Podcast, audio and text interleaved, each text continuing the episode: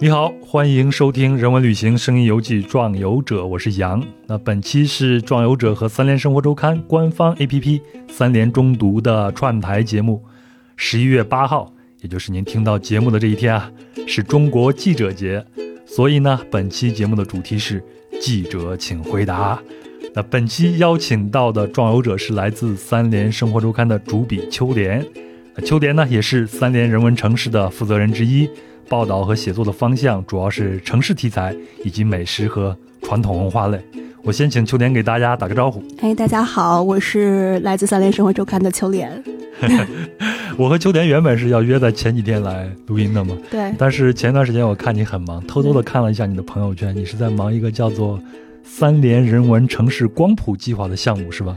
对，它其实就是呃三类人文城市下面的一个项目，嗯，然后三类人文城市分成三类人文城市奖和三类人文城市季，然后今年这个季里面就发布了一个就是对这个城市进行大数据测度的一个榜单，叫做三联人呃叫做三联光谱计划，嗯人文城市光谱计划，对，所以前一段时间在成都发布这个，就是前后的宣传啊什么的都是在忙这个事情。嗯，我看了一下这个城市光谱计划这个评选的细的这种分。像啊。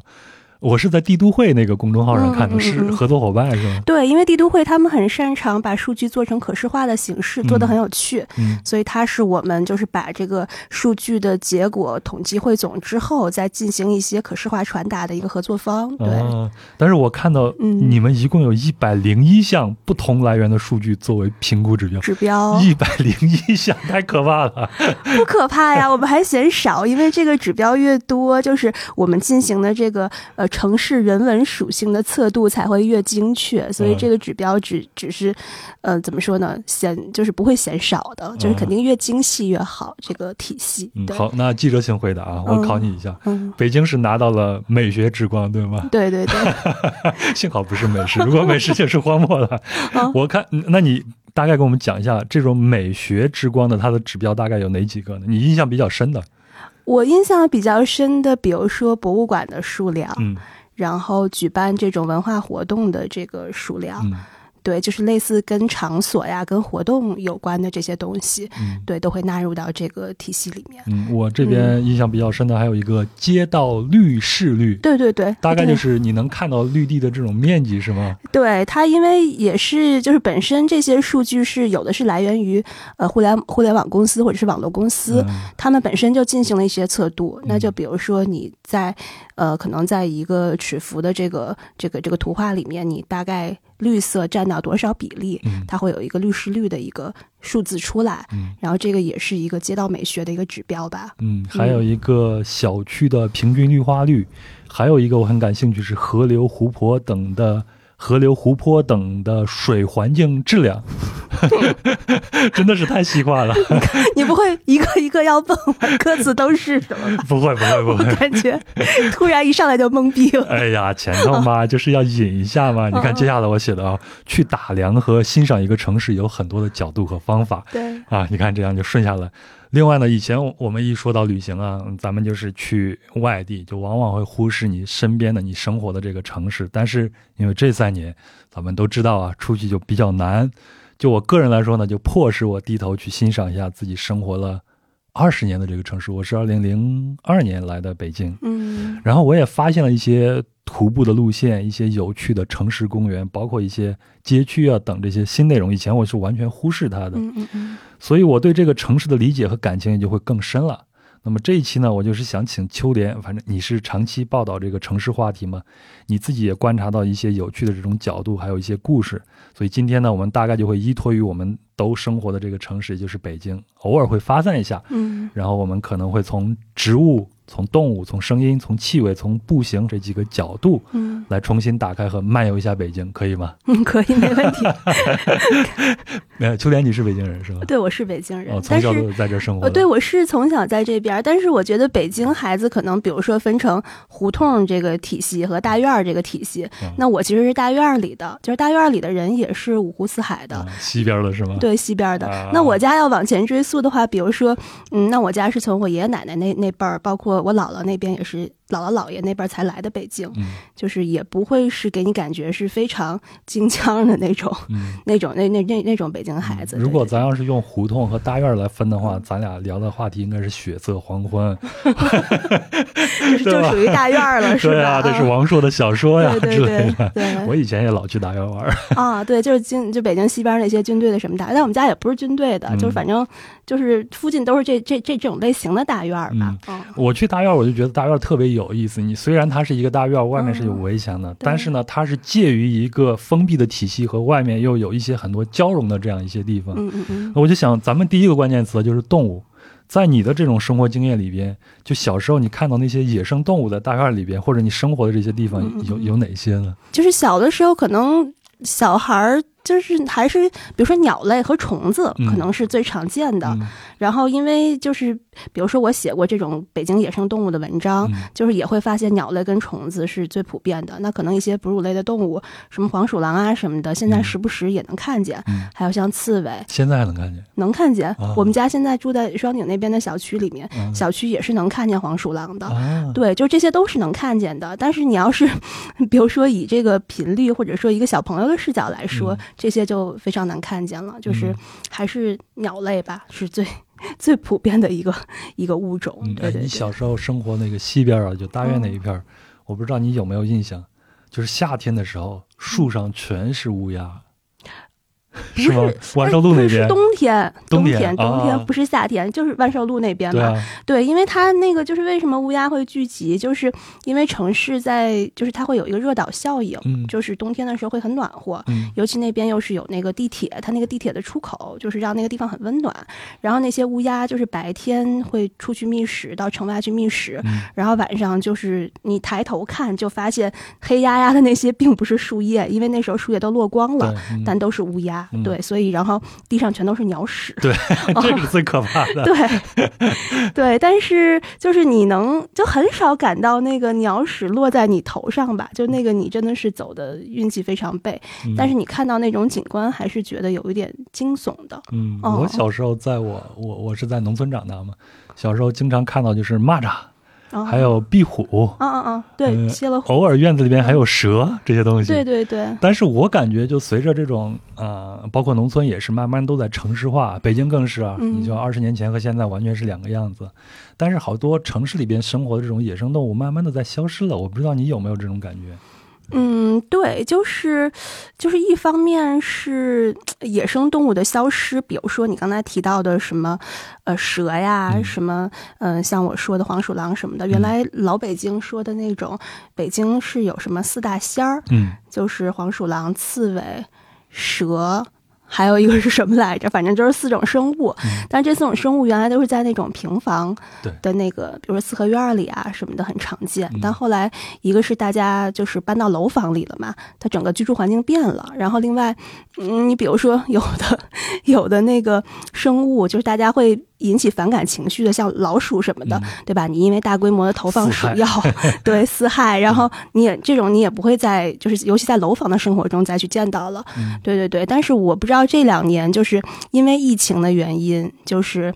嗯，导致了就是人就是 人退动物进的这种现象发生。就是我记得有一个关于就是疫情之后，好像是叫被疫情改变的世界吧，嗯就是你看到很多世界各地的这个城市里面会有动物走上街头，占领城市的这个现象。对对对，呃所以这爱德堡爵士他做的解解说，对对对对，所以这两方面的应该都有。尤其疫情之后，可能大家对这种，嗯，尤其是就你刚才提到的，大家也出不去嘛，嗯那一方面对周围的世界保持了一种就是更细致的一个打量的方式，嗯然后另一方面就确实疫情让一些动物开始活跃在城市的街头。嗯，嗯哎，我看过你写的一篇报道，你是跟随一群专业人士去啊、呃追寻过北京的雨燕，是吗？，对对对嗯对，那个是好像是一一七年还是一八年的一篇稿子，就是想讲那个城市里面野生动物它们的状态的。嗯啊，然后当时就是觉得野生动物在城市里面，它其实可以分成两种方式。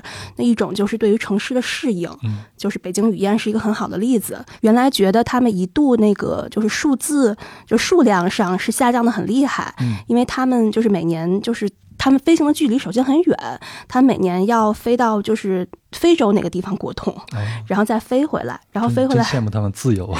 对，就你每每你看到那些迁徙的候鸟，想到他们能飞那么远的距离，就是你马上你的。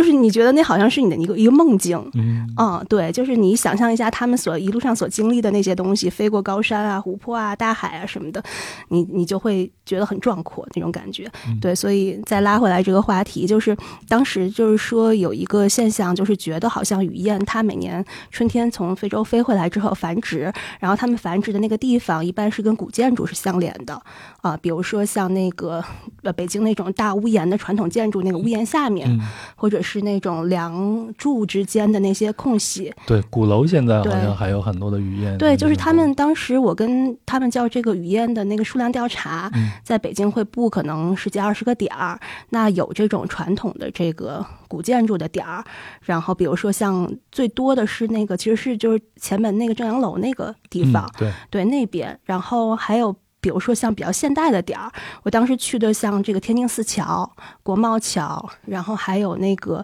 二环边上的保利大厦，对对对，然后这些地方就都是有雨燕出没，然后你就会发现雨燕就是它其实渐渐的在适应这种城市建筑的这个进化。比如说保利大厦那边 那个雨燕，它繁殖的地方是那个空调口飞进去之后的那个位置。然后像在那个天津四桥，它也是在那个桥柱跟那个桥面之间的那个缝隙里面，它钻进去。对，所以就是 等于改变了人们之前传统那个看法，就只要不是你是一个那种可能是玻璃建筑，严丝合缝的那种，就有一点点缝隙，那雨燕就能重新适应这种城市的这个建筑和环境。所以雨燕也是在与时俱进的。对对对，所以就其实它那个数量是得到一定程度的恢复。嗯，就这个可能是一个关于。呃，动物去怎么样适应城市生活的一个一个一个表现，然后还有比如说一些科学家他会发现，嗯，那可能像呃河，就是在上海这这几年就很普遍的一个犬科类的动物，一丘之貉的那个，对对对，就长得。就是有点像犬科的嘛，就是介乎于体型介乎于狗跟狐狸之间那么一种大小的。然后如果是幼崽，还觉得它会很萌的那么一个样子。然后那个河，因为它是能够分食这个猫粮，就是大家不是那个爱心人士很喜欢投喂猫粮嘛？对对对，所以它 其实不好。我就知道你会说这个。对对对，从生态学的这个意义上来说，因为猫对这个呃，比如说鸟类啊，杀伤力是很大的。对，所以可能给流浪猫做绝育啊什么的，你去做做做做一些这样的事情是比较有利于这个整个。但是允许我为自己辩解一句啊，世界已经这么糟糕了，让我们的温暖多少释放一些吧。对，就是啊，反正我看到那个喂猫的爱心人士，就肯定也不会去跟他去理论这个事情。这个世界有很多的矛盾，慢慢来。对，嗯，你继续。对，然后。呃，说到核对核那个，就是后来他们那个调查团队是怎么跟那个喂猫人士去沟通的呢？因为有的那个小区在疫情之后，那个核的数量跟密度实在太大了，然后太大之后，它就会导致，比如说跟那个小区的狗在遛狗的时候会发生冲突，或者说是会伤人的，就是还出现了可能把小孩咬伤的那种事情，所以他们就要把这个核的数量给降降下来。然后刚才不是说投喂那个事情嘛，所以他们就劝那些就是喂猫的人士，就是可以把那个猫粮放的高一点的地方，因为那个河它的那个弹跳能力不是很好，对，所以你就起到了你喂猫但是不喂河这样子，就是你能表达你的爱心，但也不至于让河的数量太过于泛滥。对对对。哎，刺猬是不是也会去吃一些猫粮啥的？对，刺猬吃猫粮，然后包括一些就是你比如说扔的那些。剩饭、厨余的这些，对对对，他们也会去吃，所以就尤其是今年夏天嘛，我看到刺猬真的是也是挺多的。对我也是，因为我之前住在四惠，就那个地铁站上头那个平台，哦，然后在那儿也外面也会偶尔会看到小刺猬在那活动。对对对，嗯，之前还是挺稀罕的这种东西，对，这两年确实是野生动物慢慢的多起来了。对对对，就可能还是跟因为刺猬它它。就是夜里面出行活动会比较多，嗯，然后比如说你的那个小区，它如果像疫情期间，它基本上处于封闭啊或者安静的状态，就给他们造就是造就了很多这种活动空间嘛。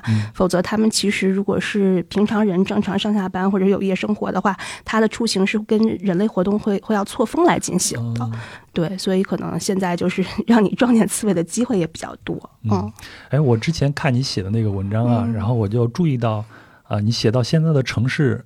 就是城市建设中有一种趋势，就是干净化、无害化的这样的城市，对吧？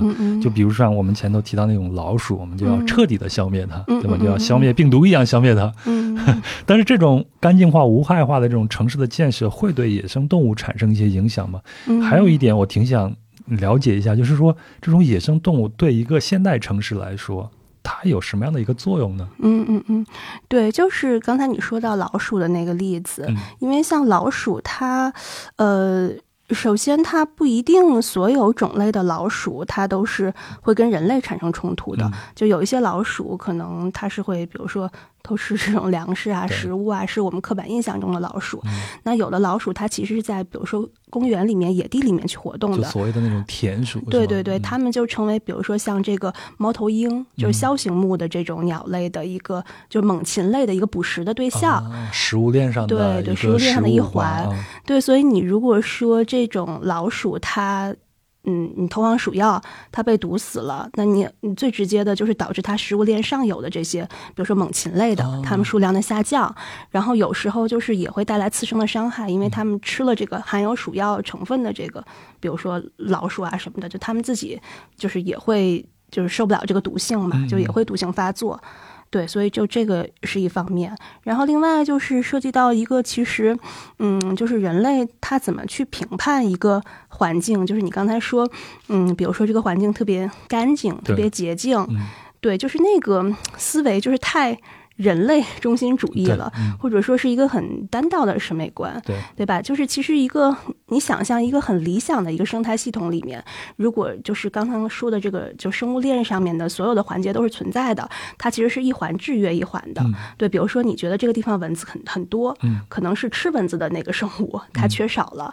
对，所以你要是在一个生态系统非常健全的地方，它一定是环环相扣、环环相制约。对，然后其实人在里面也不会觉得难受。嗯，对，所以我们其实现在做的是怎么能够把这个生态链进行一个修复，就是能够尽量让这个地方的这个怎么说呢，生物多样性建立起来，而不是某一些生物的数量呃急剧的。增长，然后导致了它一个是是一个失衡的状态。其实那个状态，你人才会觉得不舒服啊。我我可以这样理解吗？就是说，像修复生态链这样的活动，不是我们想象中的只在大自然里边去进行的，远离人群的大自然里边去进行的，在我们人群聚集的大城市里边也一样。要有修修复这个生态链的这种可能性，是吧？嗯嗯嗯，对，就是其实是一个就是怎么样去保存生物生态多样性的这么样一些实践。嗯，对，就比如说，因为我们今天录音的这个位置，我之前来过，嗯，就是为什么来过，就其实也是跟我之前做这个动植物方面的稿子有关系。就是我采访的一位老师是在旁边的那个科技馆里工作，然后他就带我去那个广阳谷森林公园。就是旁边其实就有一个叫广阳谷的森林公园，那个公园跟以前的这种公园，它的设计就很不一样。就是你其实走进去，就是觉得里面有一点杂乱，嗯，就是因为它是有那种它叫乔灌草，就乔是比较高大的这个乔木，嗯就比如说本北京本土的这种什么榆树啊、槐树啊、杨树啊这种高大的这种乔木的树种，然后灌木也有，然后再加上一些。杂草类的，就是三层乔灌草，对对对，相结合。然后另外它还有一个挺有意思的设置，我不知道你 有机会去可以去看看，它叫那个本节式堆，就是其实它是拿树枝。去搭起来一个类似柴火堆似的东西啊！我在北京的一些郊野公园里边会经常看到这些，我还以为是一个人工设置的网红的，让大家去拍照用的东西呢。然后你你看有人拍照，我 还真是没有见到。因为它旁边其实可能会附一个这种科技方面的一个说明，告诉你那是干嘛的。就是北京可能园林绿化也在推这个东西，比如说他们要保证就这个公园有多大，然后每多少平米的面积就要有这么一个东西，然后那个东西就是。它那个首先，它那个树枝搭起来里面就有很多的空隙，嗯，对吧？然后它然后它会混一些这种掺杂了本土植物种子的这种泥土，然后它等于会长出一些本土植物，所以里面就会有一些虫子，然后鸟类就可以来取食，然后再加上那个可能给一些比如说哺乳类的动物提供了一个庇就是庇护的空间，所以就是一个公园里面有这样一个堆，它就一下能增强这个。多样性，生物的多样性出来。嗯，然后比如说我采访那个老师，他带着他那个科技馆的那些小小孩子，然后去去那边做这个动植物观察。对，那明显那个公园它的生物多样性，比如说能看见的鸟类、虫子，然后甚至哺乳动物什么的，就是比其他的公园就要密度很呃，就要数量密度更更要更高一些。嗯，而且那个公园，你想它其实就在闹市区。就离搜狗啊什么的很近，嗯，然后你一下子就是从那个闹市穿越到一个，就是有这种虫鸣鸟叫的一个环境，就感觉也很好。这个公园叫啥名字？再给我强调一下。广阳谷森林公园。广阳谷森。广就是广州的广，然后阳光的阳，谷是那个山谷的谷。对，就是在那个搜狗对面的一个。我一定要去看一看。我这两年也是啊，就会周末的时候，有时候会去公园里面去看，各大公园我都去走走看看，然后就发现这种观。鸟啊，或者是观植物的这种团队越来越多。对对对，有大人的，有小孩的。对，嗯嗯，反正是各取所各取所需。我看大家都还挺开心的。对，一般都是一开始陪小朋友，然后后来大人就不就是不自觉的就入坑了。对，反正我们小时候，你看去河边去抓鱼、抓螃蟹，呃，逮青蛙。虽然青蛙是一种啊，就是不提倡，但是我们小时候不懂那些啊。然后就是满地就是湿的泥地里边去。抓那个蚯蚓，抓完蚯蚓，你可可以回家去喂鸡，你也可以就是下河里边去钓鱼，反正就是到秋天麦收的时候，你去地里边去抓这个呃蚂蚱，嗯，还有各种叫的这种虫子啊啥的，还有飞的小蜻蜓，你可以拿根线穿起来，就像一个无人机一样的自己在天上飞，就可多这样的玩意儿，但是。城市里边的孩子可能享受不到这样的一种乐趣了。对我小时候，其实就是你说那种蝌蚪啊什么的，就是因为我小时候在那个木须地附近，就是出大院也是有一条河嘛，那个河里面那个时候也都是有这些东西。然后这些东西为什么会消失了？就是我记得上回我采访那个老师，他就讲，因为后来就是河岸不是硬化嘛，对对，硬化其实那些他们就是可以栖居的那些比较松动的那种孔洞就就没有掉了。然后包括其实硬化之后还有一个比较差的一个结果，就是很多比如说鸟类啊什么的，它们就是很难去喝水，因为那个坡岸都是一个直上直下的一个一个棱角式的一个一个坡岸，对，所以就是这种。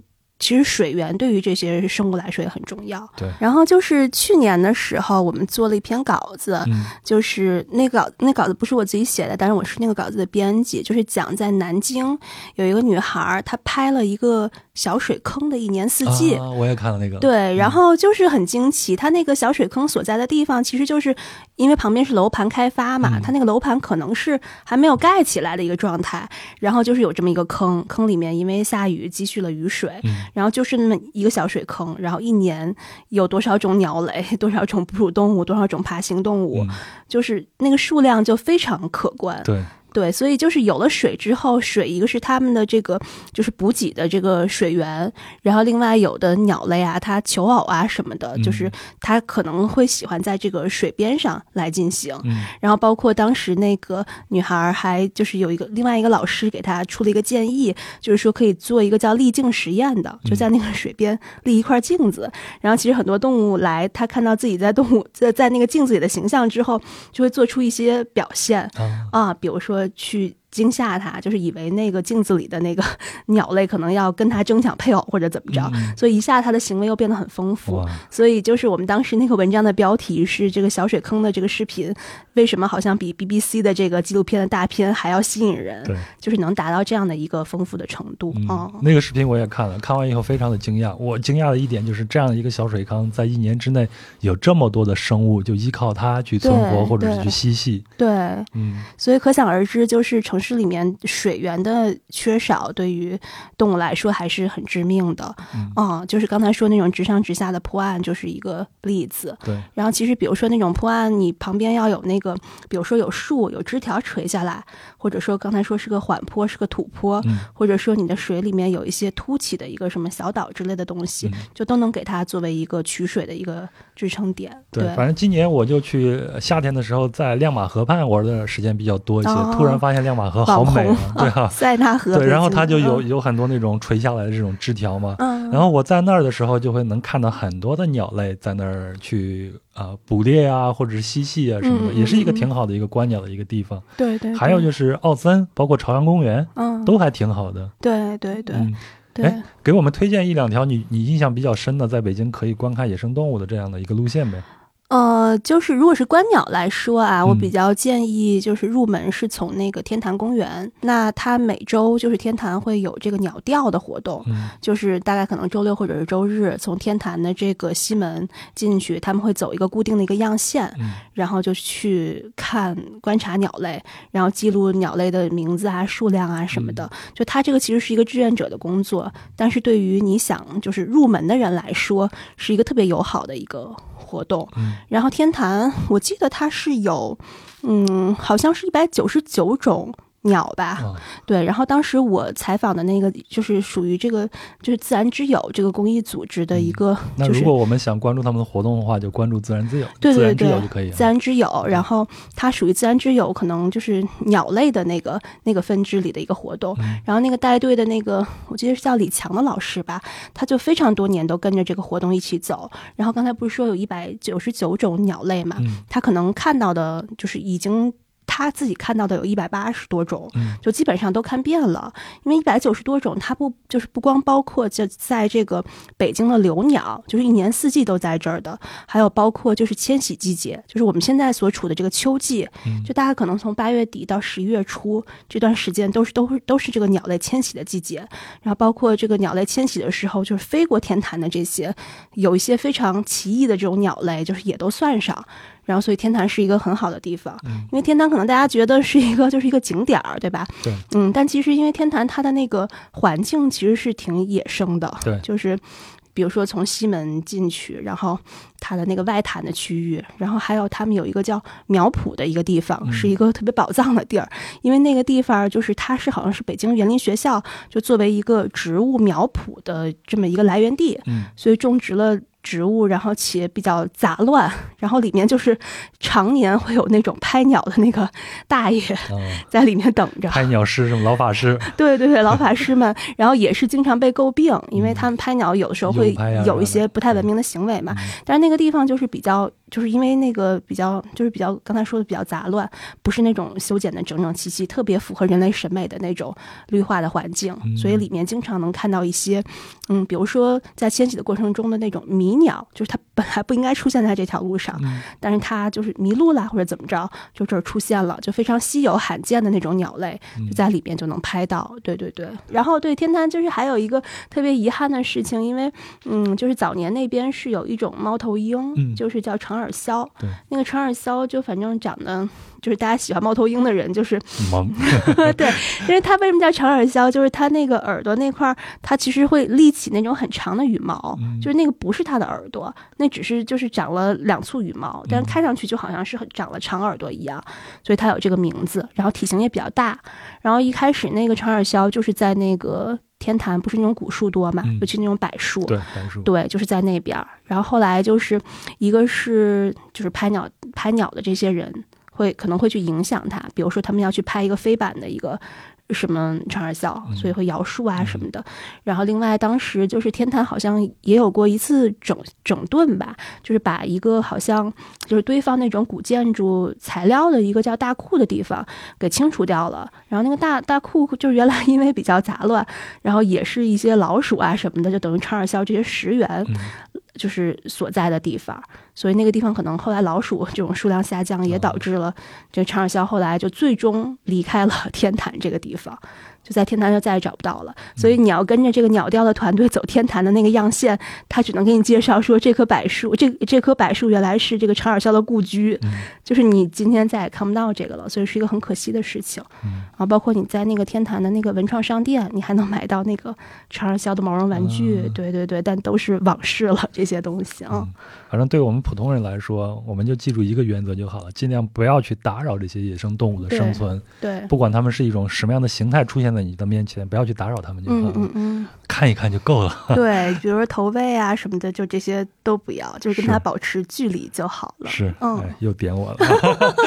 好，那咱们下一个关键词是植物啊。嗯，前头咱们提到了说，就是我们通常会啊，就是人类中心主义嘛，会去衡量一个地方它到底是需要留还是不留它，对吗？嗯嗯。我看你的文章里边就提到了说，呃，你那篇文章好像。引一个引子是用一个杂草去切切入进去的，你你为何会用杂草这个方式去切切入进去呢？就是杂草，我今天还带了这本书，就是叫《杂草的故事》，它是英国的一个科普作家叫理查德梅比他去写的。就其实杂草这个定义本身，它就是一个特别人类中心视角，听起来就很心酸，它都不配有个名字，统一叫杂草。对，就是任何可能我们不待见，然后或者说它在。错误的时间，错误的地点。出现的这种草，它都 获得了一个统一的名字，叫杂草，对吧？但其实就像这个书里他写的，那可能在这个国家，在这个地方，它是杂草，因为它是一种入侵的植物，就是可能对本土的其他生物有害。但是它在本国，它可能是另外一种，就是大家很愿意去欣赏、很欣欣向荣的这么一种植物。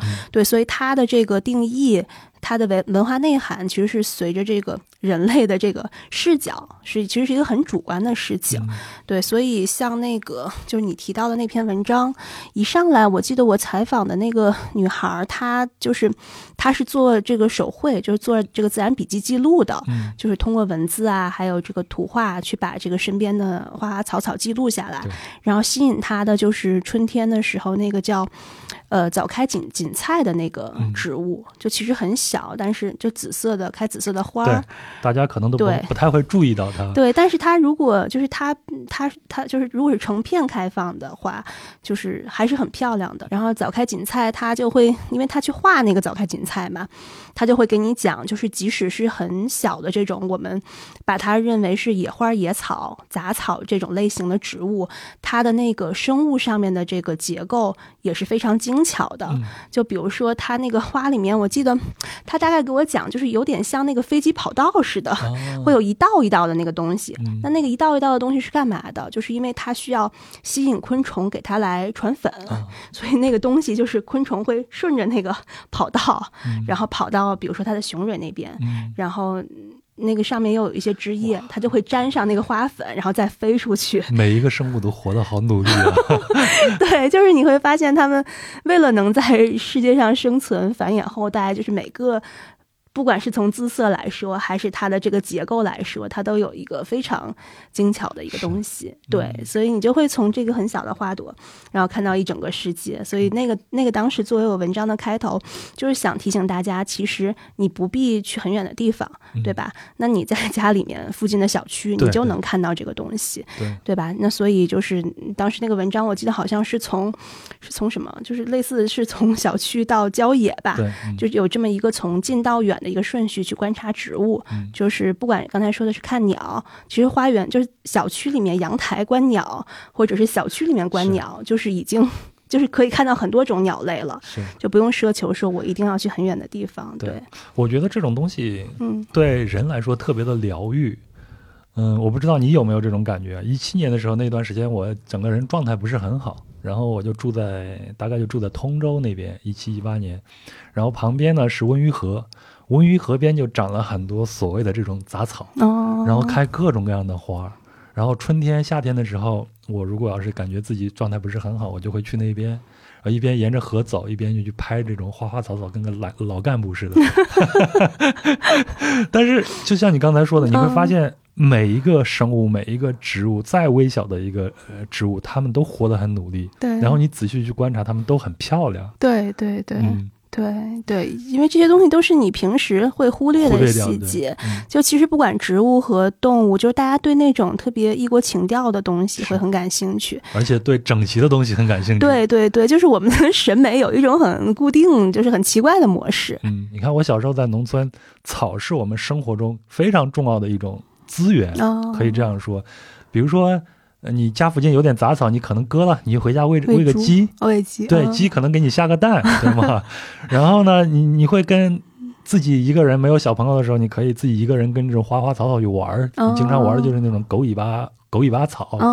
把哦拔下来能编织很多的这种东西。哦所以咱们在聊这个时候，我好像就嗅到那种狗尾巴草那种新鲜的那种味道。哦。但这种东西在城市里面它是被忽略掉的。对对对，然后就是，嗯，我记得我当时采访那个女孩儿，她还说，因为她是海南人，嗯。然后她就说当地就当地因为南方嘛，也不乏植物，就是很很很很多种，嗯。但是她就是说，就是中国人传统的观念就是一定要觉得这个植物有什么用，对对吧？比如说这个东西可以 救荒的时候嗯来吃，嗯不是有《救荒本草》那本书嘛，对吧？然后或者说有的东西我可以做成家具，编成一个什么玩意儿。对，就非常实用主义。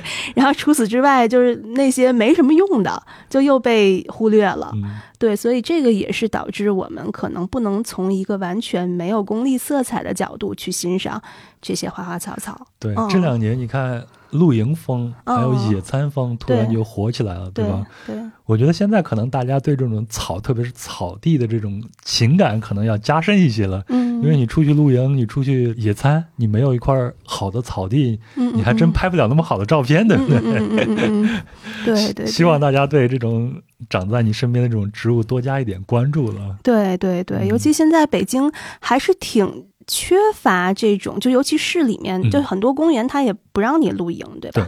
它露营有，就是有的公园它可能还挺好的，有一个专门的露营地，嗯，有的干脆就是看到你拿的那些器材设备什么它就不让你进了。对，就是其实还挺挺艰难的。这一点一直是我心里边一个巨大的一个困惑。嗯，出去玩的时候，你会看见在国外很多的草坪，嗯对吗？大家就随意的上去，然后在上头坐着晒太阳也好啊，玩也好，唱歌也好啊，嗯你就感觉很轻松。嗯嗯嗯，但是在国内，大部分的草坪都会写个“青青草草，踏之何人哦”，，他不让你上去。对，这这到底是为什么呀？我在查了很多资料，就有专业人士说，就是因为草坪的这种保护，啊、它要花费很多的这种成本，所以不让人上去。但那海外的那些草坪，他们就不需要养护吗？还是因为草的种类不一样啊？我就弄不明白了。对，就这个我也不是很清楚，但是我就觉得一个是就是刚才说的那种。嗯，就是养护方面的成本，就是刚才说，因为我们有一个很奇怪的一个审美观，就比如说我们要把草修剪到同一个某一个高度，或者说不能有杂草出现，嗯，那只能是我精心选择去种植的那些草的种类，嗯。所以它一定就是要会会投入人工去清理这些东西，嗯。或者去做一些这种修剪。那可能国外他就觉得那种就是叫什么自然生长、嗯。比较野生的状态是挺好的，嗯。所以他那个我想是不是在人工维护的成本上，它就不会像国内投入的这么高？嗯，对，所以就是从成本的角度，是不是就是确实有这么一个顾虑？有道理。嗯，反正有懂行的听友们，不妨给我们留言、啊，咱们一起探讨一下这到底是为什么。那现在是不是，比如说朝阳公园啊，还有就这种新的公园，它会允许你这样？我昨天下午还去朝阳公园嗯溜达了一圈，就确实是有很多草坪是可以开放大家去上去的。对对对，就说到这个、呃城市绿地这一块啊，嗯嗯，我之前在节目里边也稍微的聊过一下，我查了一下资料，是二零二一年三月份有一个报道，它显示说，呃，就是二零二一年啊，就北京就新增了一百零六处的街心公园，一共是八万多亩。嗯但是呢，他也说这北京就是欠债太多了，城市的人均公园绿地面积仅为十五点九平方米，所以近年来虽然各地绿化、各地的城市绿化率大幅提高，但是按照园林在城市中、城市在园林中的要求，与让市民出门见绿五百至八百米见园的目标还有不少的差距。所以，在北京现在就会挤出城市的中心的这些土地建设，去建一个街心花园。嗯，我自己也感觉，就是这两年在北京这种城市的这种街心花园是越来越多了。对对，可能在某一个你不经意的地方，就会出现一个小小的一个地方，对，我是因为他们现在管这个叫口袋公园嘛，就是不仅是北京、上海呀，还有包括我们这回人文城市举办地成都什么的，它很多城市，尤其南方的城市，它可能做这些就是公园的建设、绿地的这个增加，就是更加有这个条件一些。对，所以你就会发现，就是即使它的面积很小，它就是。它，但它存在于闹市当中，它就是给你提供刚才你说的放松、疗愈和庇护的一个，就是一一个港湾。因为你从车水马龙的那个街道穿到那个小小的一个绿地里面，马上感觉就会不一样。在纽约就是这样的，对对对，经常就会出现这样的小的街心公园。对对对，而且我就是可能会会聊到一会儿我们聊到的一个话题，就是关于城市的那个声音。那像比如说纽约那种，它的那个花园里面，它可能会有一些就是那种水的景。景观，那水的景观，它不仅是就是你看到的视觉的景观，它其实还是一种声音的景观，它就等于把那些。呃，噪音、杂音隔在外面，然后你进来的话，就是不仅是那些绿意让你很舒服，然后还有这种水声、这种自然的声音，让你也也觉得很舒服。但是龙宫那个地 就没多大，就是你就会发现，就是很小的一块地，它就可以承载这些，就是让人这种放松的这种这种功能在里边。嗯。但说到这个城市街心公园越来越多，这肯定是一个好事儿。但是我说一个外行人的一个小小的一个想法，但。不一定成熟啊，就说能不能让这些街心公园它稍微的再野一点，就不要是是那种全部都是整齐划一的青青的绿草，你又踏之何忍的那种，能不能稍微的保留点杂草？我不知道这座在技术上、在科学上它是不是可可行的啊？就这样的话，能不能会让一些野生的这种小虫子呀什么在这儿出现，让孩子们在这儿也能找到一些野趣，比如说。抓个蚂蚱呀啥的，那些青草的修修整的很整齐，那些它其实好像没有这些东西。对对对，它那些青草的，它其实就是大家觉得整齐，然后而且好打理，但其实不就是不利于那些生物多样性的这个环境的营造。嗯，对，但是我倒不觉得就是这是一个成本的问题，就是还是一个观念的问题，对吧？就是一会儿我们录完节目结束之后，也可以去那广阳谷走一走，就是。就是你会发现，它其实就是你在规划阶段，你有了这个想法，它其实去落地去实践，它并不是一个很难的事情。那相反，你可能要做一个就是让人类开心的一个景观，那个投入的成本，然后跟精力要更多。嗯，对，少见点所谓的网红的那些东西，真正恢复一下大自然原本应该有那个样貌。对对，我个人的一个想法。对，反正还是要就是去除这种人类中心的这个偏见在里面，就是看看你周围的这些生物。如果他们要跟你共同栖居在一个城市，就他们需要什么东西，嗯，就是最好每个人都能有这样的一种视野跟眼光在里面啊。嗯，反正大家如果来再来北京旅行的话啊，就是可以关注一下这些街心花园，每一个地方都有它自己的特色，还挺有意思的。对。另外，像咱们提到的这个朝阳公园呀，像奥森公园呀，包括天坛公园呀，都是大家可以去看，不光有动物，还有植物在里边存在。嗯嗯嗯。嗯，那另外呢，这个。秋田，如果我没记错，你是清华毕业的，对吗？嗯，对。那清华呢？它也是一座特殊的植物园，这是援引援引自你的文章里边。对对对。清华里边看这些东西有什么特色之处吗？但清华，我现在给大家推荐，大家现在也进不去。我已经好几年没有回去过了，就是因为疫情的原因，你现在进各大高校都很艰难嘛。对，但是清华就是首先它的面积非常大。对，就是它比旁边的邻居 北大要大好几倍嘛，它整个的面积，所以里面就是会有这种植物的这个多样性在里面。嗯，比如说它某一个区域，可能我有点记不清了啊，就是好像是主楼后面还是哪个区域，就是它可能那边会实验性的栽培一些。呃，比如说南方的植物，或者是比较少见的植物，然后在那个就是工字厅那边，就是靠西边，就是原来那个园林的那片区域，然后它会有那个很少见的那个叫拱桐的那个植物，就是鸽子花，春天开花的时候会特别漂亮。嗯，然后还有比如说一些古树，它就是存在像我刚才说的那个二校门啊、工字厅那个区域，因为清华原来它不是那种清代的这个皇家园林，它的这个以以这个为基础的嘛。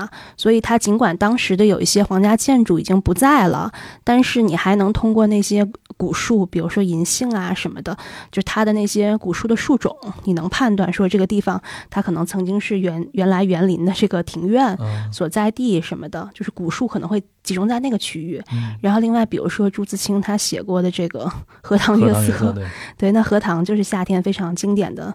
一个景色。嗯对，然后我当时采访的那个师兄吧，他就是写了一个就是类似清他他自己搞的啊，也不是很权威，就是类似清华的那个植物志的这么一个东西。嗯然后他当时那个做法也非常浪漫，就是他跟他的女朋友当时还是在异地恋嗯这样一个过程，然后他就每天会送他女朋友一个清华的植物，对，就是。比如说去描述它的这个呃样子啊，然后它开花的状态呀、什么的，就是每天会把这个虚拟的植物发给他远方的女朋友。我这觉得样奏效吗？我觉得好这是想问这个。肯定奏效了，不奏效他干嘛跟我说这个？我觉得这是清华理工男非常浪漫的一种表白方式。继续。对啊，就是类似这种，然后。对，所以清华就是刚才说的观鸟也是，它是一个很好的地方。然后植物也是，因为它，嗯，整个的这个校园的面积很大，然后它不同的区域有它一个可能植物栽培的这个重点。然后比如说清华的那个校花是那个紫荆花嘛，对，然后你在那个宿舍啊、食堂的那片区域，你也能够看到这些东西。嗯，而且清华就是因为它有学生社团，它那个社团也是做得很好，比如说每每个月。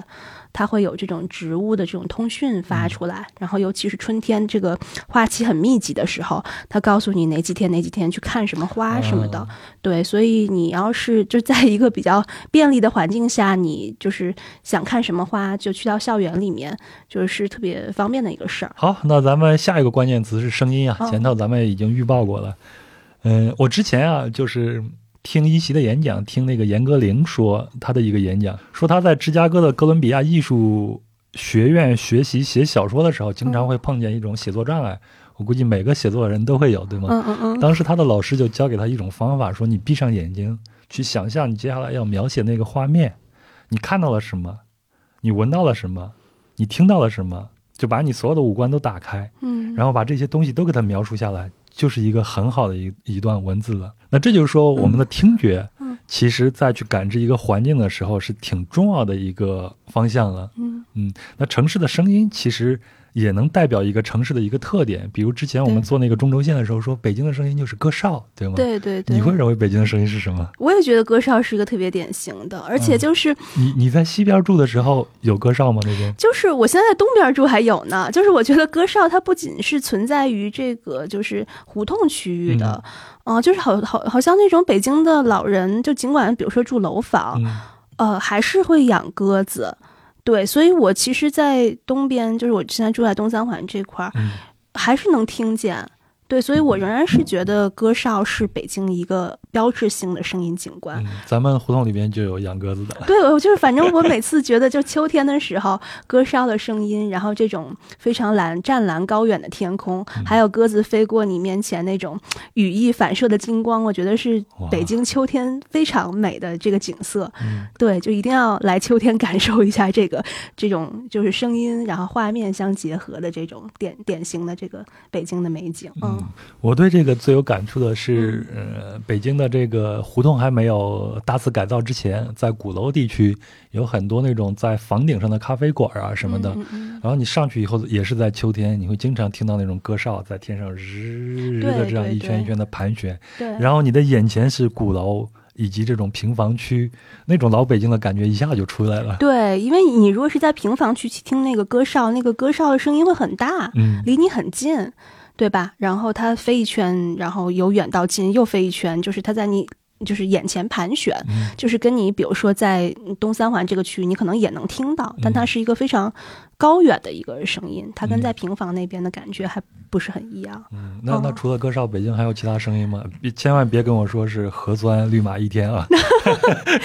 我觉得，我觉得北京还有声音，就是，就其实我也是现在在东边还能是听到，就是那种，就是你知道，就是它原来原来你在胡同里面那些区域，就是、嗯。就是磨剪子、枪菜刀那个、啊那个走街串巷会的小贩，在很多的电影或者纪录片里边运用这样对声音。对对，就那个声音你，可你你可能在那个呃胡同里面听得更真切，嗯。但是现在我就发现，如果是到了一个比较现代化的居住区，就这样的这种，包括那个换纱窗、嗯抽油烟机、嗯。清洗抽油烟机，就这种手艺人还存在，但是他们是拿那个大喇叭循环去播放这个东西，嗯。然后而且他播放到最后还会把他那个电话说一下，嗯。因为你要是在这种现代的这种小区居住，他你听到这个声音，你不是出门你就能找到他，他其实离你很遥远，对。对吧？所以他要城市形态在改变了，对，所以他要把那个。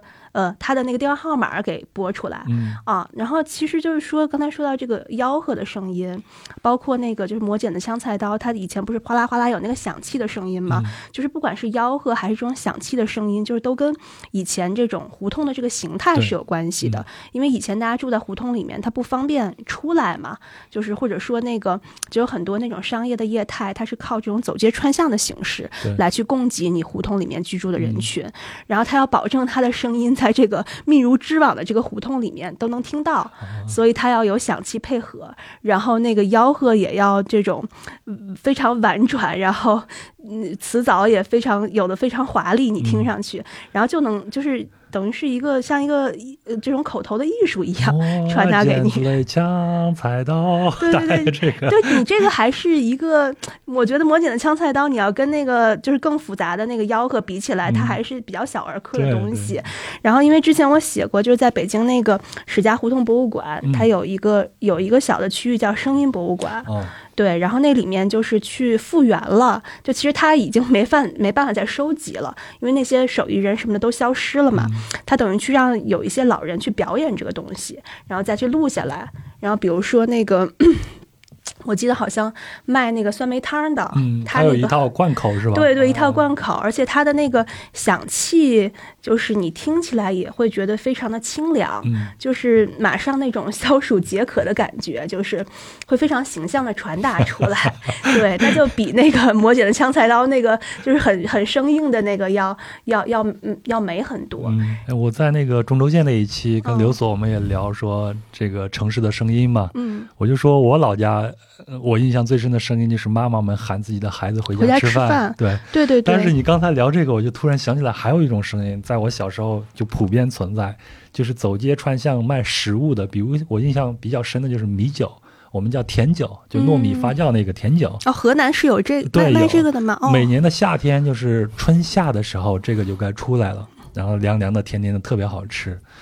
就像你刚才说的，我们住那种环境都是胡同那种环境嘛。嗯，我妈妈一听到这个声音从远处传过来了，卖甜角，这声音从远处传进来，我妈妈就开始准备，准备好把碗都拿好啊。然后等她走到门口的时候，我们就刚好出去，然后叫住她买个五毛钱、一块钱的这样，回家你就自己吃，就特别的感觉就特别的好。现在还有吗？现在已经没有了。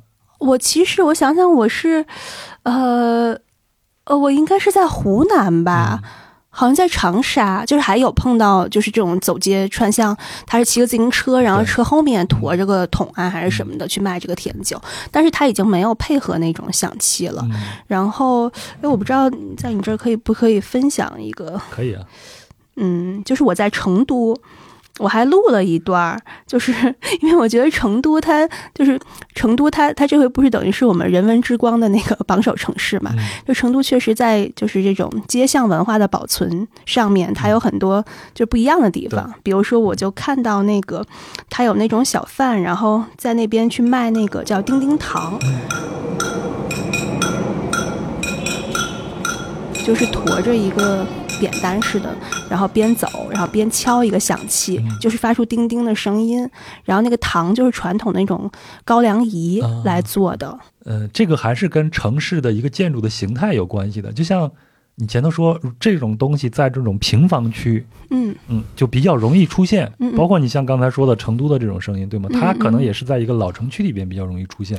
如果大家现在都是住在这种高楼大厦里边，对，可能就会像你。说的那个，他可能要用电喇叭一直对，他就进化成了这种，而且给你留一个电话号码，因为你不可能从楼上下来，他还在这儿。对对对对，因为我那时候就很困惑，就是，嗯，就其实我当时是想怎么着，我我可能是想磨刀吧，还是想怎么着？我就发现我听到那个声音，但是我去何处找他呢？我我也实在找不到这个人。对，就是其实跟以前的那种，就是像你母亲那样子，就是能感到那个。卖甜酒的由远及近走过来，然后你能判断，对，就是是不一样的。是，嗯，所以现在还挺怀念 这样的生活的。对，所以你城市形态变化了，这种建筑跟街区消失了，这种东西消亡，它就是一个必然的事情。那可能就是在博物馆这种地方，你才能体验到这种东西。对，希望这些东西慢慢的恢复一些吧。嗯，我其实我觉得在胡同里面。还是能够感受到的，就是我，就是我，我之前就是还还就是为了体验这种胡同的生活，然后我会选择住那种胡同里的酒店，嗯，在就在那个胡同的那种民居改造的嘛，然后也能听到一些。就是刚才说的那种小贩，还有那个收头发的，我不知道你有没有见过，那个挺恐怖的。对，然后收头发好贵的，特别是一句长的对对对对，那个头那个做假发的那个好像也是在河南，我记得。我们已经远销到非洲了。反正河南好像是假发生产的一个什么基地，我记得那个阿拉伯地毯阿拉伯地毯的生产基地。好的好的。对，就是头发，然后还有就是卖菜卖水果的，然后刚才说收废品的，是磨剪刀的。我记得我在胡同里面，就是通过这种方式，我我是能感受到这种。这种声音的，嗯，反正大家要再来北京玩的话，如果你想通过声音这种形式去探索一下北京，或者发现一下北京，可以选择住在胡同里边，不一定非要去选那种大酒店，对，你可能听到只是噪音而已。对。对对，然后我今天还带了一本书，就是因为。我当时在写北京，呃，就是就写这个城市声音的时候，我参考了这本书。这本书等于是两千年初的时候，就是一些外国的艺术家，他们来北京，然后做了一个叫“都市发声”的一个艺术项目。然后一方面就是他们去收集，就是北京哈，包括好像还有上海啊、重庆、广州什么的，就是几个主要城市的这种声音。然后另一方面，他们会用这个声音做一些就是奇怪的艺术装置。然后还有他们会。去做一些统计，就是去问这几个城市的市民，就是你们觉得什么样的声音最能代表这个城市？然后我可以挑几段给大家念一下。嗯，北京。刚才说那个天空歌哨的声音是排第一，嗯，然后还有一个比较有意思的是秋天大枣落地的声音啊，就很应景。这个你得住在院子里边，对，然后你房房顶上落到房顶上，你可能能听得见。对，我给你念这段，他说：“我爱北京秋天平房小院中枣树上大红枣噼噼啪啪的落地声，特别是大枣砸中院子里扣着的。”盆儿上的时候，那个声音更清脆、更动听。听到那个声音，就好像是自己已经吃到了那些大枣一样，那么甜，那么满足。哦，非常有生活气息。景山公园老年人的合唱声，哦，就是类似天坛啊，好像景山那个更典型，就唱唱那个革命歌曲什么的那边。然后电报大楼的钟声，嗯，这个在西单那边。对，东方红，其实上海的那个比较典型的那个声音声声景也是有那个他们的那个是海关大楼的那个钟声吧，然后另外还有像那个全家便利店的那个声音，全家便利店声音，对对对，哦，还有这个北京街坊在街上打招呼，吃了吗？吃了吗？您那？对对对，这个 你在胡同里面坐一会儿，可能就能听到有这种街坊互相问好。嗯，然后还有一个很有意思的是。呃，公交车售票员报站的声音。嗯，然后他说为什么喜欢呢？他说说这些报站的声音既不是普通话，亦不是北京话，但却与北京许多奇怪的胡同名啊、小街道的名字结合得非常紧密。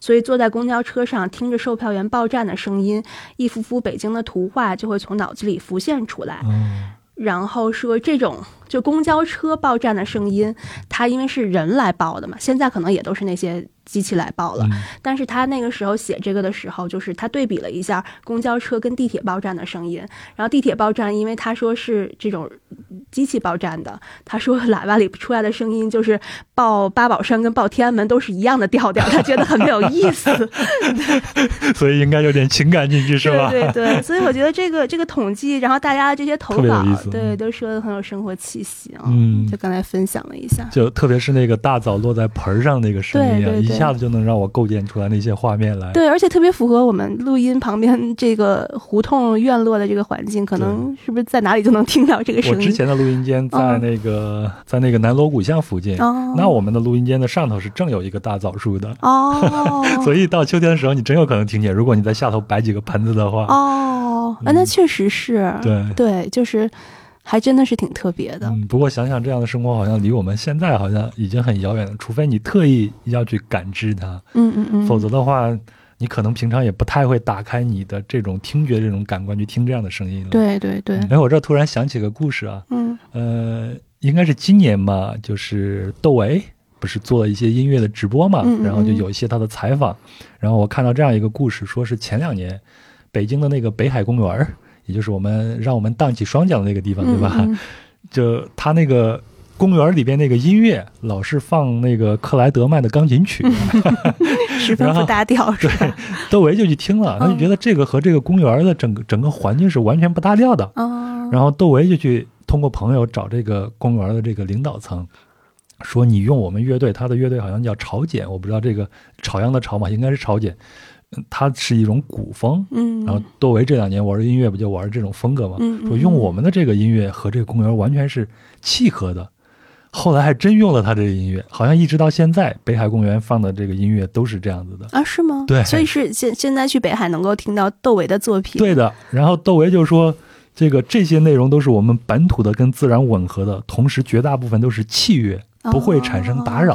哦，我觉得这点还是蛮棒的哈。对对对，因为我那个时候做这个声音采访的时候，就是有好多老师就跟我抱怨说，北京的这些、呃，就是挺好的公园，像北海啊，或者是圆明园、颐和园这些皇家园林，它播放的都是一些，比如说民歌，嗯，对吧？特别欢快的，或者是那种就是庆典啊、祝福类的那种，就是会一下子让你从那种仿古的那种 情境里面跳出来，跳出来，对，就非常不和谐。嗯，对，所以其实你这些公园。它要营造这种意境，就除了你看到的这些可能刚才说的植物的这种景观之外，它用声音营造也是挺好的一种手段。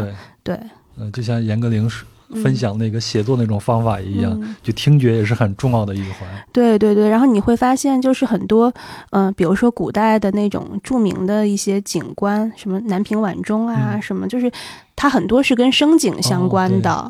然后这些声景你今天也不一定能感受到了。一个就是，呃，可能一些寺庙都没了，然后或者说有的是因为现代建筑的阻隔，嗯你其实它那个声音并不是传播的很远了。嗯对对对，所以比如说像那个，嗯、我看现在钟鼓楼不是能参观了吗？我还挺期待说重新恢复它的这个。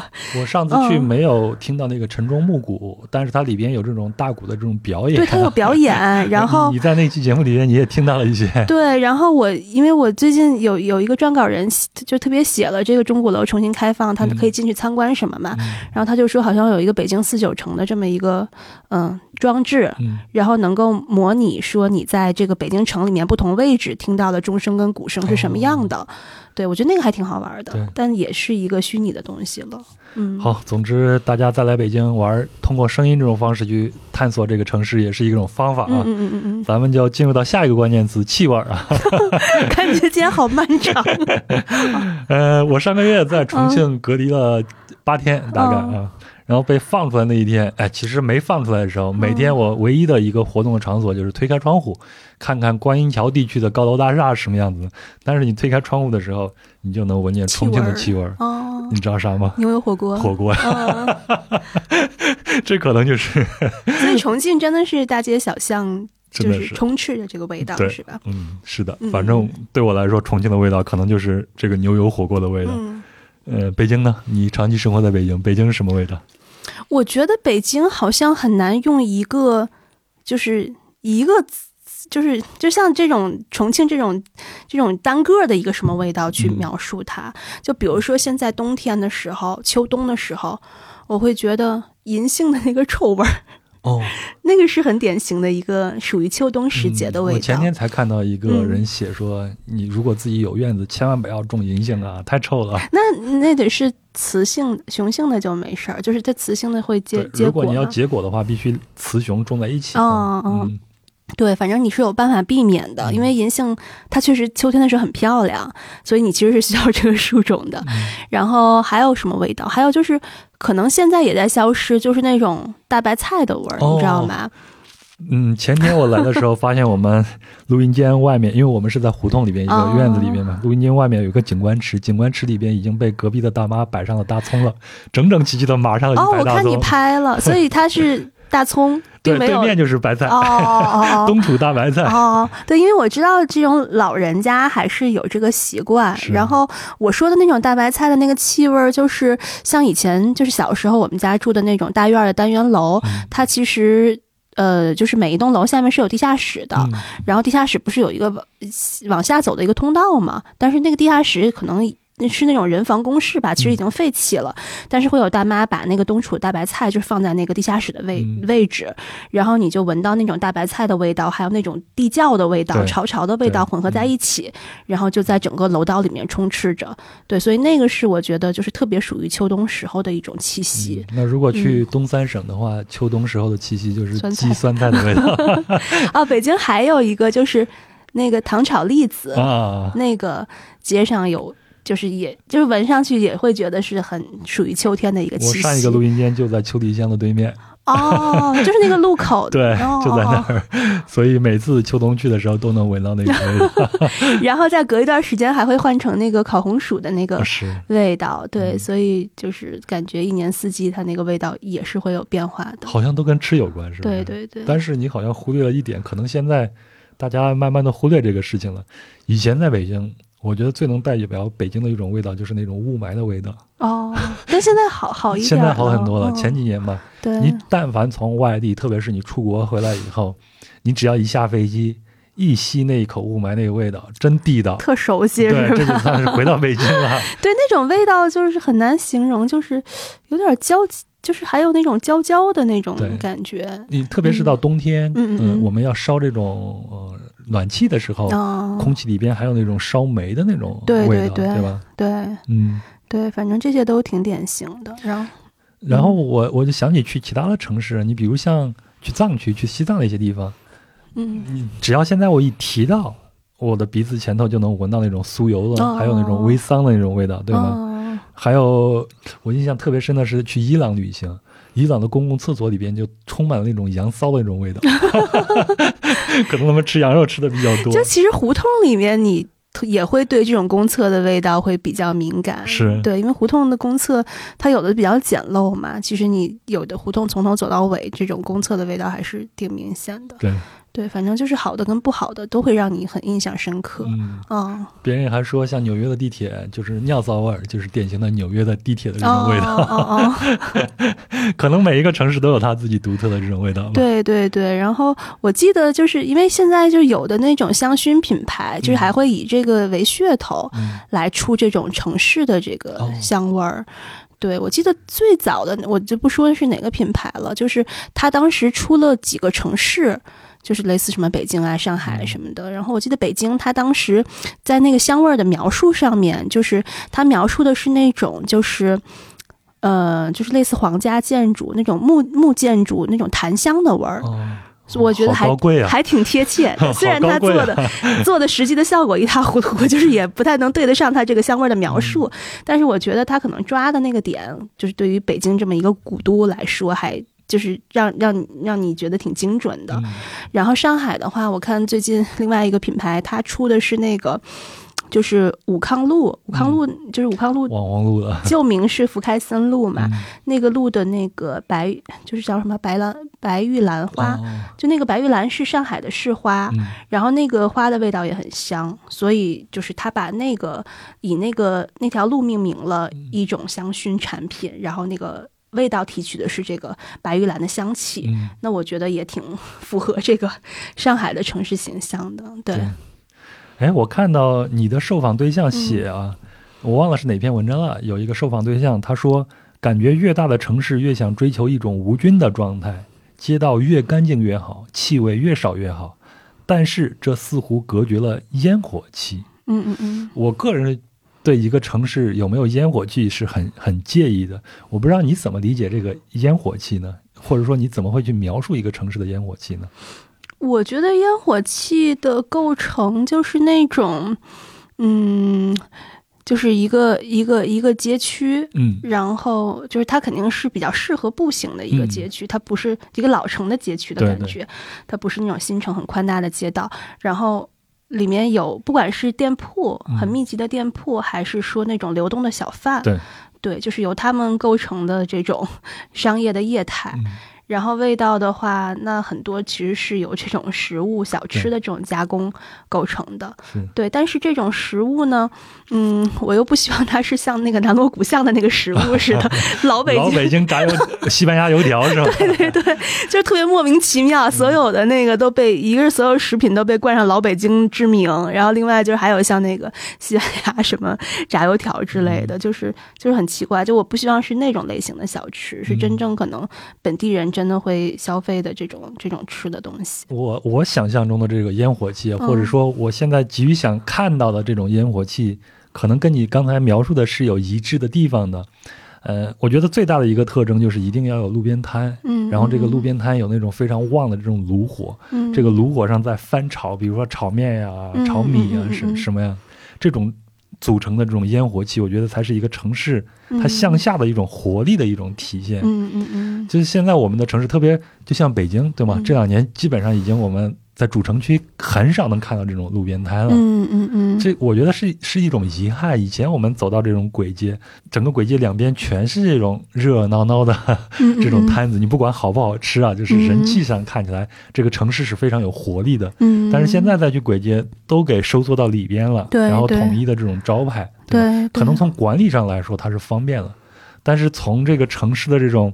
啊，感官上来说，我觉得它是缺少了很多很多东西。嗯嗯嗯，对。但是我就发现，因为这两年，反正疫情之后，不是大家都想办法活跃这种什么经地摊儿啊，什么这种有这种车尾箱的这个去卖一个什么东西，对吧？然后也有这个，还有什么？可能还有拿房车卖的吧。反正就是这种比较灵活的这种售卖方式，就又开始像雨后春笋一样在在在在涌现了。对。然后尤其是就反正我发现，在我们那个东边就是。不是做核酸的那个点儿吗？做核酸那个点儿附近就会形成这种、这种、这种摆摊儿的这种市集，因为大家会在那边聚集排队嘛。然后像这种市集，现在还是比较新的那种形态，就是类似卖个调酒。对。卖个什么电子烟什么的，就是又变成另外一种可能更符合年轻人的这个消费需求的这种样子。是对，就也有这样的一个趋势。夏天的时候去亮马河畔，就看见有人在旁边摆那种调酒的那种摊。对对对。昨天晚上我是去三里屯了，然后就看见路边摆了一个呃那种卖热红酒的一个小摊子。然后我还跟我女朋友说，这在这儿卖热红酒，他赚钱吗？然后一看，人家开了一辆很好的沃尔沃，就在旁边放着，人家并不差钱，人家可能就是为了享受这种感觉吧。对对对，而且就是我听你说这个热红酒，我还挺想喝的，就是那种肉桂的那个气息，感觉非常适合冬日。肉桂的啊，对呀，就还挺挺会。找这个点的，就大家喜欢什么？嗯，今年的前半年嘛，就是政府号召各个企业要生产自救嘛，特别是餐饮企业，就会有很多餐饮企业，它就会采用这种路边摊的形式。摆摊儿，像我们小区的门口，嗯，就有很多，就旁边附近。就平常就是还挺挺矜持的那种餐厅，都开始推出来小车来售卖他们的招牌这种产品。但是我每次去的时候，我就感觉那种感觉特别的好，就像小时候我们去赶集的那个那种感觉是一样的。对对对，嗯对。不过后来这个又被禁止了，也没了是吧？反正一阵儿一阵儿的。是啊。好，那咱气味这一块啊，也就到这儿了啊。咱下一个关键词是步行。嗯，这是我这两年。特别特别喜欢的一种探索城市的一种方式。嗯，以前啊，我就觉得这不就是傻走路吗？有啥意思呀？嗯嗯嗯。但这两年 在发现除了傻走路也不能干啥了，是吧？在城里边关的时间也久了，就用脚步去探索这座城市。嗯，我看你在城市家有一篇文章里边采访了一个建筑师，叫做张永和。嗯，然后他说，感性城市里头有一个最核心的事儿，就是走，一走城市的意义就。拓展了，嗯嗯嗯，你你怎么理解这句话呢？就是我觉得。当你采用步行这种方式在城市里漫游的时候，这个城市的那个它丰富的肌理，嗯，才会展示在你面前。因为如果你是用坐车的方式，你所有的那些景观、有趣的小店都会一晃而过了，对吧？所以走肯定是你去发现这些细节一个最好的方式，就你不会错过什么东西，而且会有惊喜在这个过程里。我昨天还跟我女朋友在争这个事儿呢。昨天我骑着我的尊贵的小牛，带着她在街。上走，我说自从我买了这辆小牛以后，去年的事儿嗯，我发现我对这个城市的记忆更深了，而且认路了不用导航了。啊，原原来你是属于路盲型我只要。一开车是必须得靠导航的。哦哦就确实步行跟骑行其实都对，更不一样那种感觉。对对对。我女朋友就说：“那不还是因为你穷吗？” 说的很对，那不是，就关键不穷不能体会到探索城市的乐趣。是，这就是你刚才、说的这种激励感，你能感觉得到了，对对，你就用这个怼他。能讲道理吗？你继续。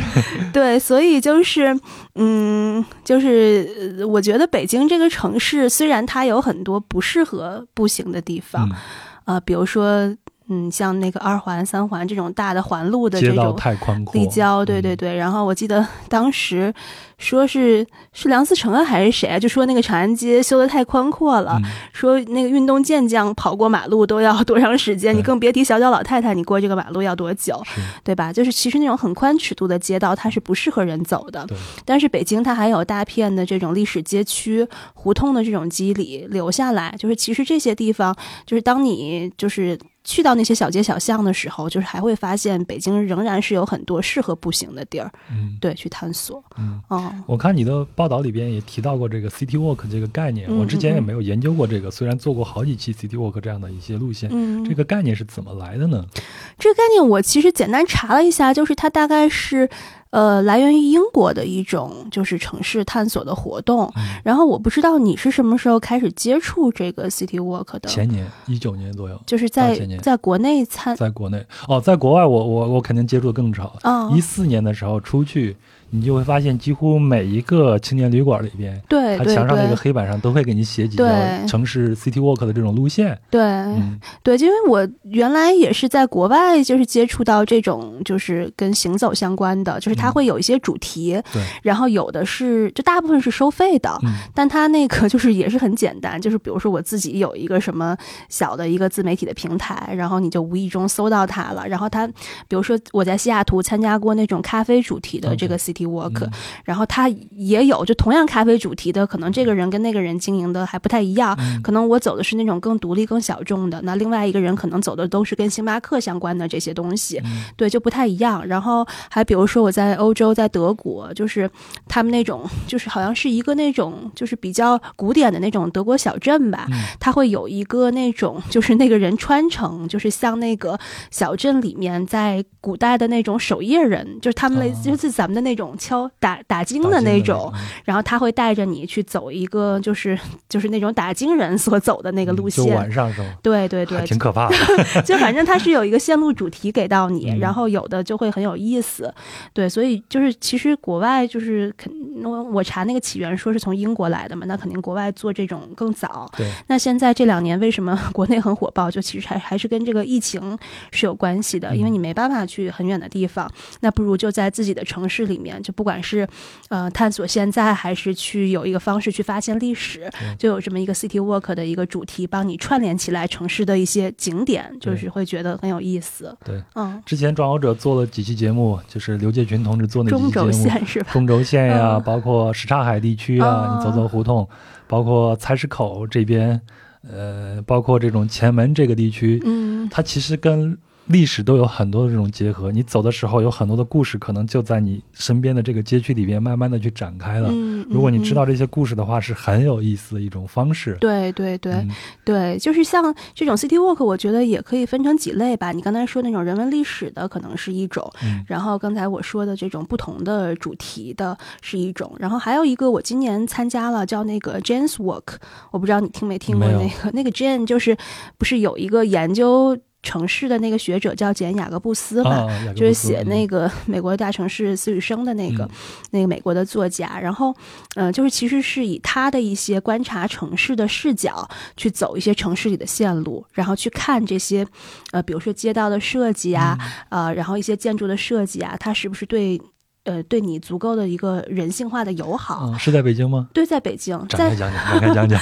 那比如说，呃，我今年刚跟他们走过一个，就是也是什刹海的路线，可能跟你跟那个刘所走的稍微有点重复了。嗯他就是从那个那叫什么桥，就是那个银锭桥还是不是后门桥？另外一座，就是那个地安门大街上的那对，个那个叫桥，后门桥嘛，就嗯，就是这学门学名我也忘了。对，就反正是从那个桥开始，然后一直往一直往西走，嗯然后一直走到西海，就是等于过了那个要穿过那个什刹海，就是最喧哗、最喧闹的那个银锭桥的那个区域，然后一直到西海。西海就是那边不是有一个郭守敬的纪念馆嘛？嗯其实它这个路线就是能把这个北京的这种水系的形成能够讲明白，嗯然后同时就是因为嗯，就是沿着这个水岸，其实现在也做了不少这种呃，就是景观的营造，然后让人们怎么去亲水化的这种这种这种设计。嗯。然后也是在讨论说，那比如说 我这个什刹海这边，那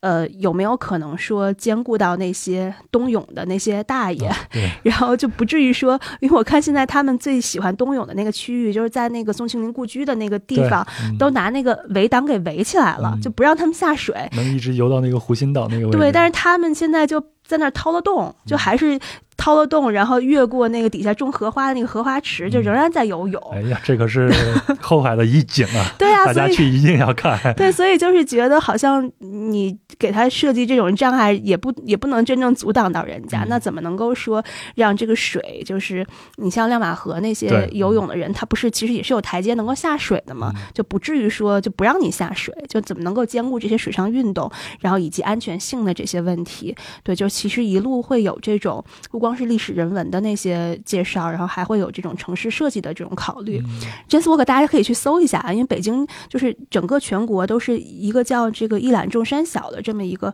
公益组织，他他他来去推荐，就来去关键组织就是一览众山小。对一览众山小这个公号，嗯然后因为这个里面它都是一些跟城市规划、城市设计有关的一些文章，然后这些志愿者也多半来自这个领域，嗯然后所以组织这么一个主题的活动，在全国很多城市都有这样的一个主题活动。嗯北京可能还要滞后一些，因为好像到现在为止一共是有三场吧，可能上海那边要更多一些嗯啊。然后，嗯，北京这边之前还有一场，我我没有实际参加啊，但是我知道他们那个线路，那个线路大概就是从那个东直门的那个 环岛，啊然后一路向西，就是会走过也是一片胡同。然后就是雍和宫那个区域，嗯呃，围绕着雍和宫那片胡同，然后最后的终点就是五道营那边，啊对，所以你一路就可以看到，就是这种城市的这种高架立交，嗯就是你过一个环岛有多么的费劲，就是恨不得跋山涉水，你才能哦从一边到另一边。哦这趟旅程是个反面教育是吧？这就是先反面后正面，然后到胡同，它是一个对人步行来说多么友好的区域胡同。都是走出来的。，对，然后再到五道营这边，它可能不仅是一个传统的胡同，它还有很多创意的小店。嗯所以就像那个雅各布斯那个书里面说的，说一个街道就是要让不同的人都各取所需。是就是你有适合这种传统的这个老年人、本地居民的这些小的环境，然后也有年轻人比较愿意扎堆儿去刷卡，嗯然后去在外面休息喝咖啡的这种小的这个嗯座椅什么的。对，所以就是五道营最后就是一个可能是一个在胡同区域里面有这种创新性的一个、一个案例，就是这个又是一个路线。对，所以它这个等于是渗透了这种城市规划的这个理念跟视角在里面。嗯，真有意思。如果听友们大家自己生活的这个城市里边也有相应的这种路线，嗯，包括我们前头提到的声音啊。啊，动植物啊，这这种路线的话，我们都可以在评论区里边铺一下，让更多的人能看得到。对，大家对对在去旅行的时候呢，就会就通过这种线索，也是挺好的一件事情。对对嗯对，我个人还挺感兴趣的，就是北京的现代的这种城市建设。我之前也看到过一个路线，就是带大家去逛三里屯这个这这个位置，哦然后他会跟你讲这边的这种建筑和这个城市整个城市的这种格局，它是不是相呃匹配，嗯或者它好不好看，它的作用在哪里？我对这些还是嗯挺感兴趣的。就是你说现代的跟那个呃这种古就是历史人文的，就是是都都同样都对 比，较能打动。比如像这个大裤衩儿，对吧？哦中央电视台这个楼，它树立在这儿到底好不好看？它跟周边是一种什么样的这种格局？嗯嗯，这个我我真的想听一下专业的人士到底是怎么解读的，嗯因为民间你有各种的说法，对吧？哦，嗯，对，这个倒挺，就这条线路倒挺好的，就是是还就是我因为之前还真的是比较关注那个历史人文的那个比较多，嗯。而且是集中在就是怎么说，中心城区，就不是这个朝阳这边。嗯。那其实像亮马河，就是你沿着亮马河走，也是一个挺好的线路。对，因为像亮马河，就是它也是串联起城市的一个怎么说呢？不同的表情，比如使馆区，对吧？蓝色港湾那边又是一个跟商场、跟非常现代的这种商业业态结合的。然后你再往，呃，如果是再往西的话，往东直门那边去，好像就是北京那种比较。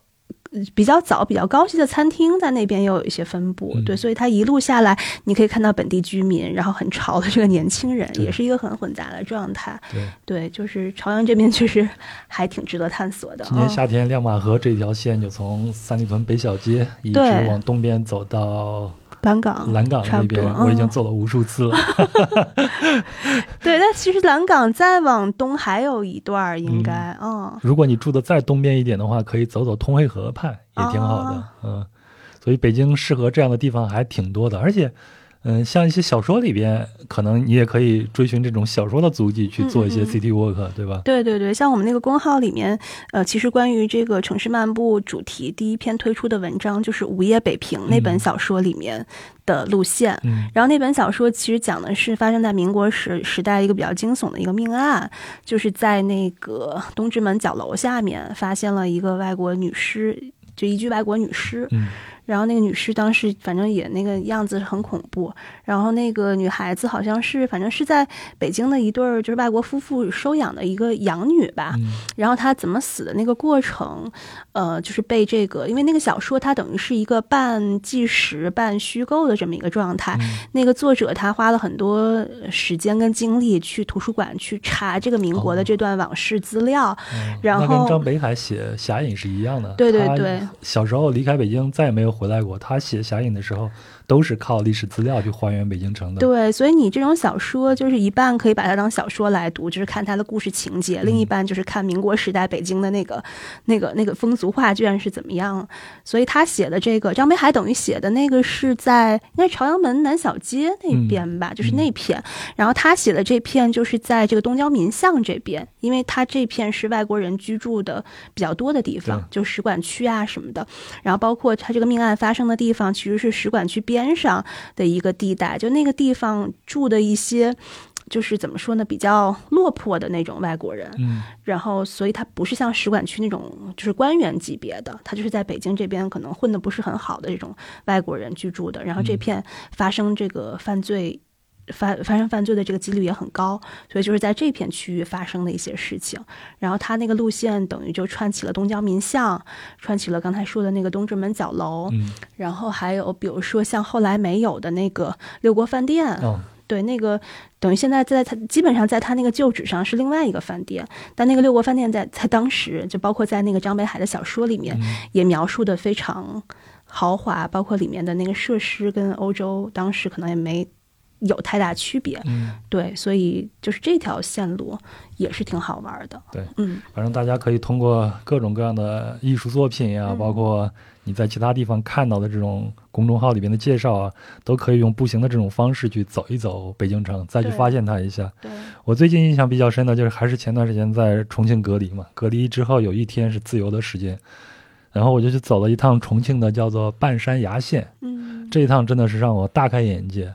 然后我回想了一下，我去过的所有地方，好像没有一条线路像半山半山崖线这样让我惊讶的。